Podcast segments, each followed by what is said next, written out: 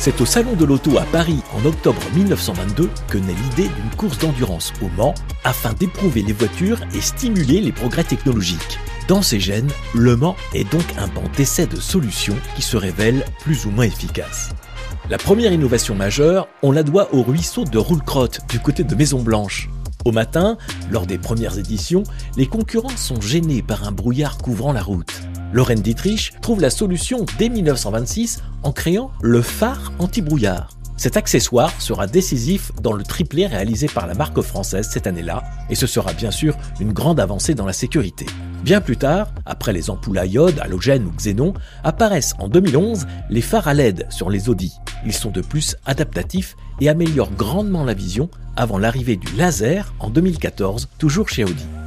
Mais revenons en 1927 quand Jean-Albert Grégoire fait sensation avec sa Tracta. Dame, c'est la première voiture engagée avec une transmission à l'avant. Il faudra pourtant attendre 7 ans avant qu'un constructeur ne lance en série une traction avant. Citroën, bien sûr. Les voitures à traction allaient se généraliser sur les routes et contribuer grandement à la sécurité, les propulsions étant à l'époque beaucoup plus piégeuses.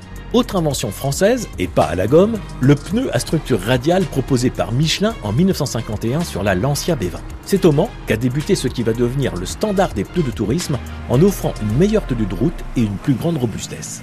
Deux ans plus tard, les freins à disques donneront la victoire à Jaguar en 1953. Plus mordants et endurants, les disques vont vite s'imposer sur toutes les voitures, de haut de gamme d'abord, puis familiales.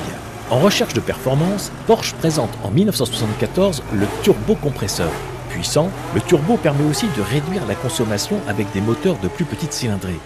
La protection de l'environnement devient un totem et contribue à l'hybridation apparue en 2012 sur les Toyota et les Audi, la course permettant de développer de nouveaux systèmes. Et depuis l'an dernier, le carburant utilisé par toutes les voitures est 100% renouvelable et produit à partir de déchets de l'agriculture viticole. Mais l'avenir vers lequel tend la CO, c'est l'hydrogène, avec le développement du projet Mission H24 et la décarbonation. Plus que jamais, les 24 heures sont un véritable laboratoire pour l'automobile de toutes et tous.